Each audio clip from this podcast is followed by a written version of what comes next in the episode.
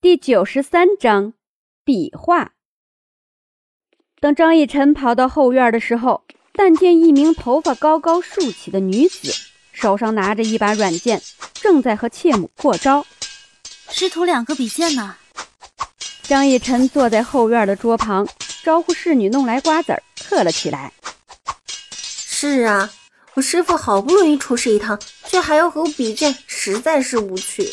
妾母一边应对一边抱怨道：“这一个不小心，动作慢了半拍，这场比试结束了。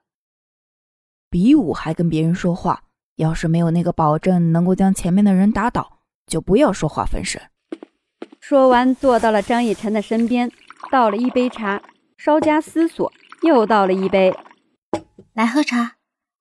切母乖乖的走了过来。张逸晨看着切母的师傅。虽说是一脸的严肃，教训妾母的同时，还不忘为妾母倒上一杯茶。就凭着他刚刚的动作，看得出来，对于妾母还是很关爱的。这女子好生的英气，张逸晨感叹：这比秦洛风还要英气。要是自己有这样的气场，估计皇帝都要对自己尊敬三分。悄无声色地继续打量着。看他竖起来的发髻，简单戴了一个羽冠，又偷偷瞄了瞄他的胸，虽不是很平，但也看起来不大，刚好是习武之人应该有的大小。太大了碍事儿，太小又看起来更像是个女汉子了。张小姐，萧哲手里拿着他的剑，身后背着行囊，张逸晨一看就知道，这臭道士要回去了。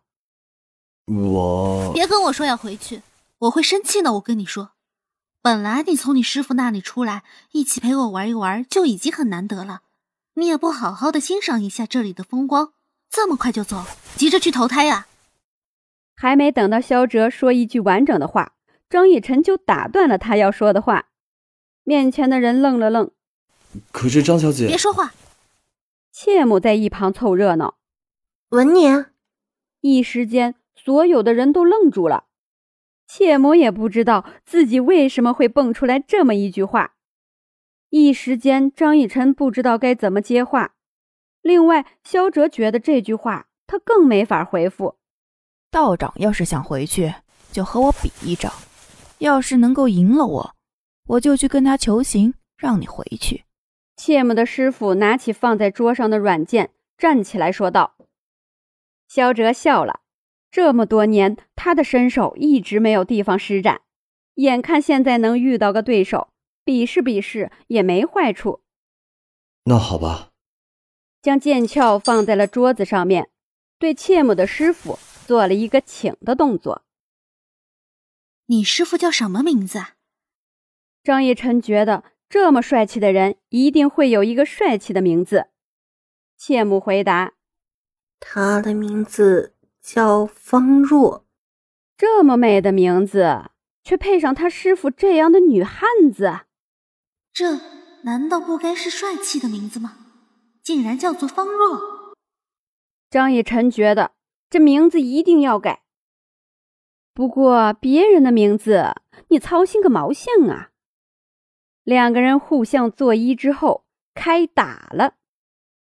首先出招的是方若。这一招一式向着要害刺过去，但是还余了三分力。萧哲歪着头躲过了这一击，他一跃跃到了方若的身后。方若十分警觉，向前面一冲，直接躲过了他在身后的攻击。转身，方若的剑犹如一条银蛇，绕到了萧哲的前面。眼看只差一点点就要碰到的时候，萧哲硬生生的用剑刃挡住了方若的攻击。两把剑的剑刃抵在一起，萧哲率先将其分开，向后急退一步。方若的招式还没有使出来，他就已经轻巧地躲过去了。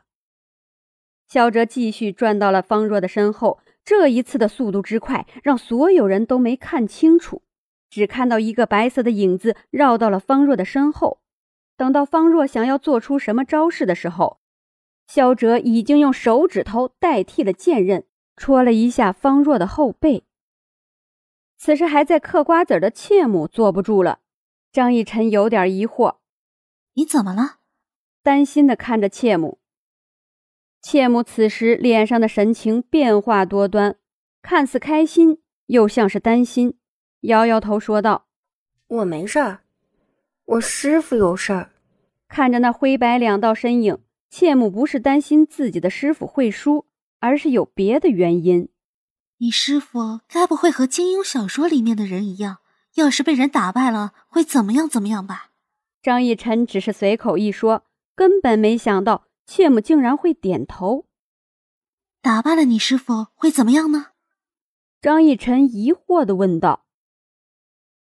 切母将攥在手心里的瓜子壳丢在了地上，低声说道：“要是打败我师傅的是一个女子，我师傅就会虚心请教，让他当自己的师傅；但是要是打败我师傅的是个男子，嗯，那我师傅就无论如何都要嫁给他。”谢母的师傅在江湖上可是赫赫有名的人物，从他开始出现在江湖中，就从来没人打败过他。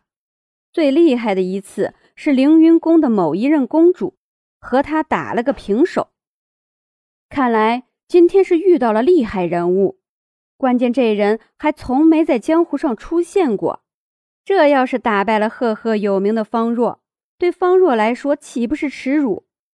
所以，刚刚就算是输了，方若还是要继续打，直到打赢为止。萧哲此时很是不解，刚刚明明已经打败他了，但是对方依旧不依不饶，还要继续打。姑娘，我不是已经赢了你吗？你怎么还要和我比试？应对接招，他现在完全没有主动出击的想法，只是想要搞清楚原因。少废话。出招！要是不出招，你就是一个怂人。方若没有太大的把握能打败他，因为从他接招的动作看，从容不迫的样子像是很轻松。但是张逸晨知道，要是方若输了，萧哲就可能面临逼婚的境界，这是他不想看到的。但是关键打之前，方若也没说，要是说了的话。估计萧哲也不会打败方若。再说了，萧哲是个道士，也不能娶妻呀。萧哲，张逸晨刚想要提醒一下萧哲，但却被切母一把捂住了嘴。逸晨，我师傅最讨厌的就是被人故意输给他了，他会生气的。生气两个字咬得很重，张逸晨马上就闭嘴了。这要是喊了出来，肖哲听到之后故意放水。